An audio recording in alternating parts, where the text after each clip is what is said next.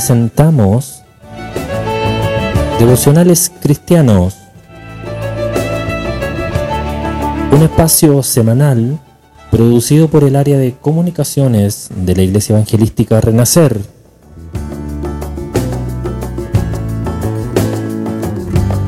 Bienvenido a este tiempo de meditación y reflexión en la palabra del Señor.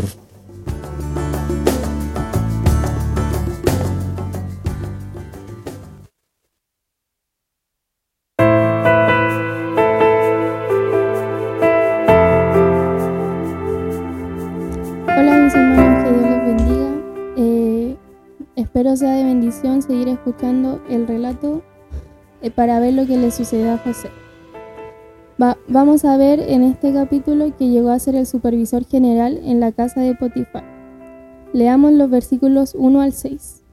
Cuando José fue llevado a Egipto, Potifar, un oficial egipcio de Faraón, capitán de la guardia, lo compró a los ismaelitas que lo habían llevado allá.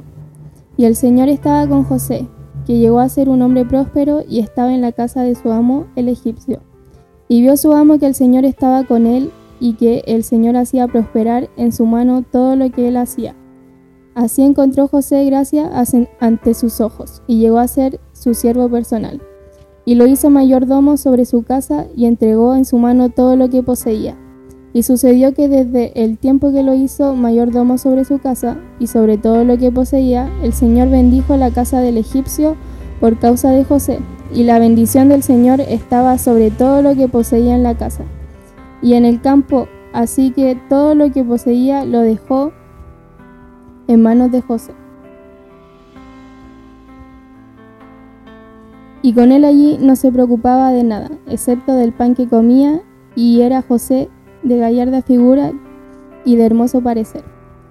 Aquel joven de 17 años expuesto en el mercado de esclavos era como un premio para quien lo adquiriese, y lo compró Potifar, capitán de la guardia, un, militar prominente de alta graduación al servicio del faraón. Apenas entró José en casa de Potifar, fue evidente que el Señor estaba con él, porque Dios bendijo aquel hogar con bendiciones y beneficios. Y la vida transcurrió tan maravillosamente bien pero resulta que esta era una historia de la vida real. Es que el Hijo de Dios ha de enfrentarse a la tentación, preocupaciones y problemas de este mundo, y esto iba a sucederle a José. Fijémonos que a causa de la eficacia de su servicio fue ascendido en su posición y responsabilidades, llegando a ocuparse de la casa y de todos los bienes. Tal era la confianza depositada en él por Potifar, quien creía en la integridad de este joven que José ni siquiera tenía que rendirle cuentas. Como oficial de Faraón, de lo único que tenía que preocuparse este oficial era de agradar a su soberano y desempeñar bien esta tarea, dejando en manos de José todos sus asuntos personales. Cuando Potifar se sentaba a su mesa, la comida ya estaba preparada delante de él. Esta era la única preocupación de Potifar, que se fiaba de José en todo y para todo. Es así que llegamos en nuestro relato al momento en que José fue tentado y acusado por la mujer de Potifar. Potifar le había confiado el funcionamiento de toda su casa y José estaba a cargo de todos los detalles. Mientras José estaba así ocupado, la mujer de Potifar a su manera estaba también ocupada en otras cosas bien diferentes. Era una mujer astuta y José era un joven atractivo. Es posible que Potifar fuese ya un hombre anciano, porque era habitual en aquellos tiempos que un hombre mayor con buenos medios económicos estuviese casado con una mujer bastante más joven que él. Ella se había fijado especialmente en José e intentó seducirle. Leamos los versículos 7 al 10. Sucedió después de estas cosas que la mujer de su amo miró a José con deseo y le dijo, acuéstate conmigo. Pero él se rehusó y dijo a la mujer de su amo, Estando yo aquí, mi amo no se preocupa de nada en la casa y ha puesto en mi mano todo lo que posee. No hay nadie más grande que, que yo en esta casa y nada me ha rehusado excepto a ti, pues tú eres su mujer. ¿Cómo entonces iba yo a hacer esta gran maldad y pecar contra Dios?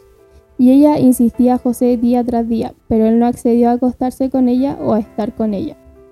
Observemos que este joven consideraba todo lo que estaba haciendo como un servicio a Dios.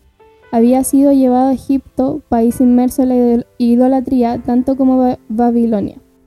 En esa tierra dominada por la idolatría, José estaba manteniendo con una vida de alto nivel moral un testimonio para el Dios vivo y verdadero. Su respuesta a aquella mujer fue elocuente y nos muestra el elevado concepto que tenía del matrimonio, diciéndole, Mi amo ha puesto en mi mano todo lo que posee, tú eres su mujer. ¿Cómo iba yo a hacer esta gran maldad y pecar contra Dios? También vemos cómo José procuró ser fiel ante Dios. Seguramente Potifar, como oficial del faraón, pasaba demasiado tiempo afuera de su casa, y esta mujer persistió en su empeño una y otra vez. Para José fue una presión y tentación constante. Sin embargo, no cedió. Podemos imaginarnos el resentimiento que fue acumulado contra José al verse rechazada. En algún momento esta rabia tenía que explotar y así fue. Leamos los versículos 11 al 19. Pero sucedió un día que él entró en casa para hacer su trabajo y no había ninguno de los hombres de la casa allí dentro. Entonces ella lo asió de la ropa diciendo, acuéstate conmigo. Mas él le dejó su ropa en la mano y salió huyendo afuera. Y cuando ella vio que él había dejado su ropa en sus manos y había huido afuera, llamó a los hombres de su casa y les dijo, mirad, nos ha traído un hebreo para que se burle de nosotros. Vino para mí a acostarse conmigo, pero yo grité a gran voz y sucedió que cuando él oyó que yo alzaba la voz, y gritaba, dejó su ropa junto a mí y salió huyendo. Y huyó fuera. Y aconteció que cuando su señor escuchó las palabras que su mujer le habló, diciendo, esto es lo que tu esclavo me hizo, se incendió su ira. Se encendió su ira. Las relaciones entre Potifar y su mujer no eran buenas. Observemos la forma despreciativa en que ella habló de él a la gente de la casa diciendo que había introducido un hebreo al vivir allí para burlarse de ellos. De estas palabras podría, podría deducirse que ella ya había sido culpable de infidelidad en el pasado. Así que aquí tenemos a este joven adolescente solo en Egipto, enredado e incriminado de la manera más eh, mala por esta mujer, que le acusó ante los hombres de la casa con la historia que había inventado y conservado como supuesta prueba las ropas que le había arrebatado a José, hasta que llegó su marido y pudo exponerle su versión. Aparentemente Potifar creyó su historia y en un primer momento se encolerizó y como oficial del ejército del faraón y miembro de alto mando, debía ser un hombre muy duro y perspicaz, que debía saber qué clase de mujer tenía. Y quizás pensó que la solución más conveniente era meter en la cárcel a José y olvidarse de todo aquel asunto. Probablemente ella le, habría sido infiel en muchas otras ocasiones, y José había sido simplemente uno más en su serie de conquistas. Solo que con José no tuvo éxito, y por eso le culpó falsamente. Leamos el último párrafo, los versículos 20 al 23, en los cuales vemos cómo José fue puesto en la prisión. Entonces el amo de José lo tomó y lo echó en la cárcel, en el lugar donde se encerraba a los presos del rey y allí permaneció en la cárcel. Mas el Señor estaba con José y le extendió su misericordia, y le concedió gracia ante los ojos del jefe de la cárcel. Y el jefe de la cárcel confió en, mano de José a todos, los presos que, a todos los presos que estaban en la cárcel, y de todo lo que allí se hacía él era responsable. El jefe de la cárcel no supervisaba nada que estuviera bajo la responsabilidad de José, porque el Señor estaba con él y todo lo que él emprendía el Señor lo hacía prosperar. Por lo que hemos leído, podría parecernos que José era un joven realmente desafortunado. Haciendo un breve repaso de su vida, diremos que en su hogar había sido el hijo favorito de su padre, distinguido con aquella túnica de muchos colores, pero aquella condición de privilegio duró hasta que sus hermanos, consumidos por la envidia, le arrancaron la túnica y le arrojaron a un pozo. Allí pudo escucharle regateando el precio con unos mercaderes hasta que se pusieron de acuerdo y le vendieron como un esclavo con destino a Egipto. Tenía solo 17 años y creo que hasta ese momento y después al llegar a aquel país habrá pasado muchas noches llorando de nostalgia por su familia. Ahora acababa de ser elevado a una, a una nueva posición, a un alto cargo ya que era un joven muy capaz y atractivo, y entonces apareció la mujer de Potifar e intentó seducirle. Sus elevadas normas éticas y su sensibilidad ante Dios impidieron que se diese. El, el resultado fue la acusación falsa de aquella mujer y su encarcelamiento. Recordemos que, aunque José hubiese sido ascendido a tan alta responsabilidad en la casa de Potifar, aún así era un esclavo. Obviamente la palabra de la mujer fue aceptada sin discusión y antes que pudiese defenderse fue declarado culpable y pronto se encontró en la cárcel donde se encontraban los presos del faraón. La mano de Dios estaba con José, aunque le estuviesen sucediendo cosas realmente terribles, el hallarse en aquella prisión habría resultado descorazonador para cualquier persona normal. Pero él sentía indudablemente la presencia del Señor. Aunque Dios no se le apareciese visible y directamente como a los otros patriarcas, le hizo experimentar su misericordia.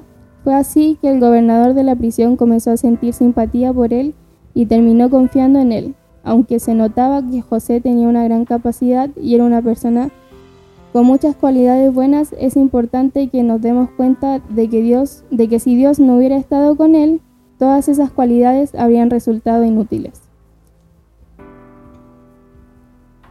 Dios le estaba guiando y todas estas experiencias estaban encaminadas hacia el cumplimiento del propósito divino en la vida de este joven.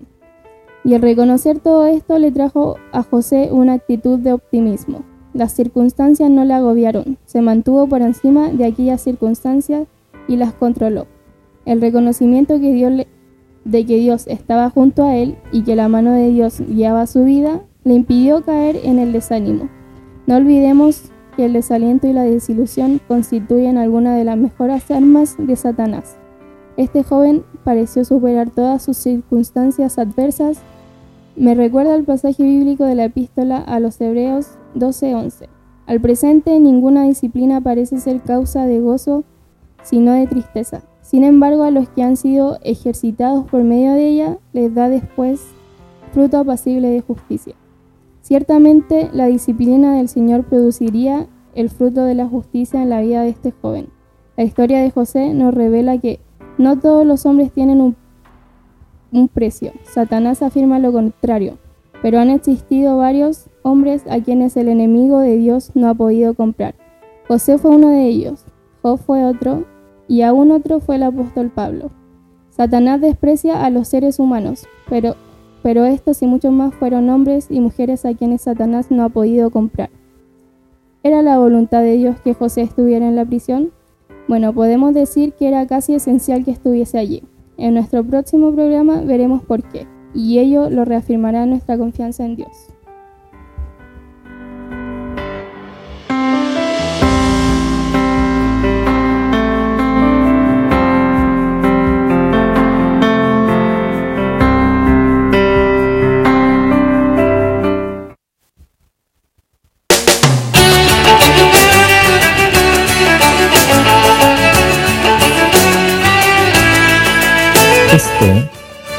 Espacio producido por la Iglesia Evangelística Renacer.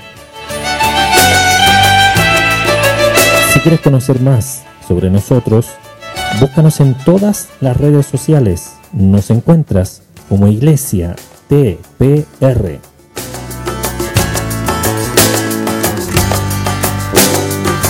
Te damos las gracias por estar junto a nosotros y escuchar estos devocionales semanales. Te esperamos en el próximo programa. Dios te bendiga.